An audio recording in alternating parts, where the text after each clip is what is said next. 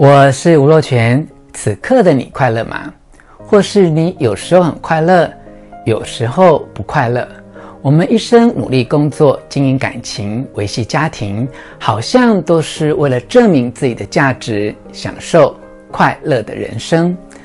但让我先问你一个残酷的问题哦：如果快乐根本就不是你人生值得的或该有的追求，那究竟什么才值得？请你想想这个问题，等等回来讨论。进片头的同时，请你按下画面右下方的字样“订阅吴若权幸福书房”，接着按下铃铛震动的图案，要选择全部，让若权为你选经典，陪你读好书。先欢迎你来到吴若权幸福书房，让我跟你一起向生命叩问：这一生所要追求的究竟是什么？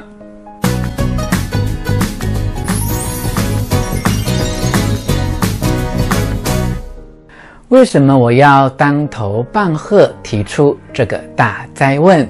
如果快乐根本就不是你人生值得的或该有的追求，那究竟什么才值得呢？因为如果你认为这一生的终极目标就是要追求快乐，很可能一开始就画错重点。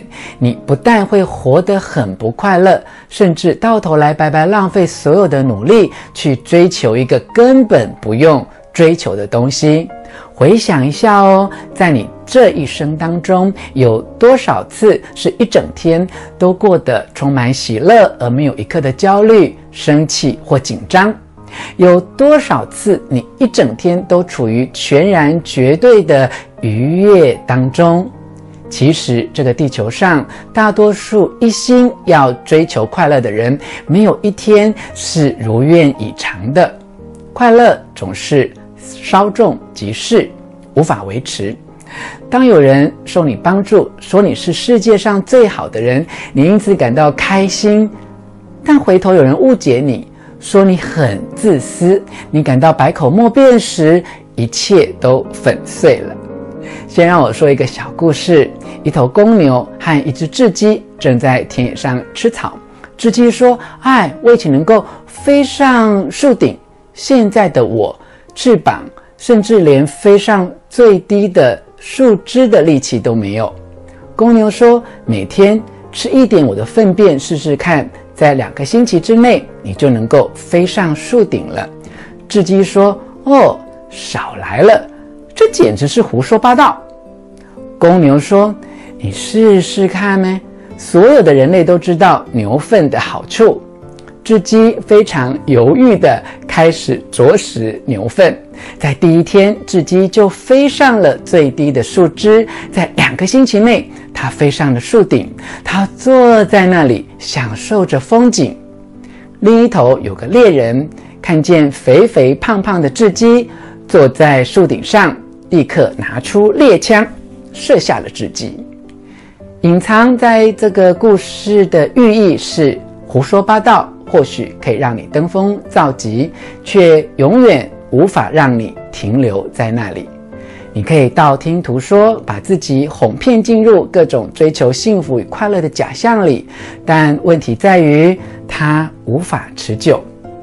坏天气可以使它垮台，闷经济可以使它崩溃。只要你的内心受到外在情境的奴役，你就会处于一种危险且不稳定的状况。摆脱这种困境，唯一的办法。说来非常简单，就是改变方向。你只需要去看见你的内在本质。人们总是试图从外界汲取快乐，但真实的事物永远来自内心的喜悦与平静。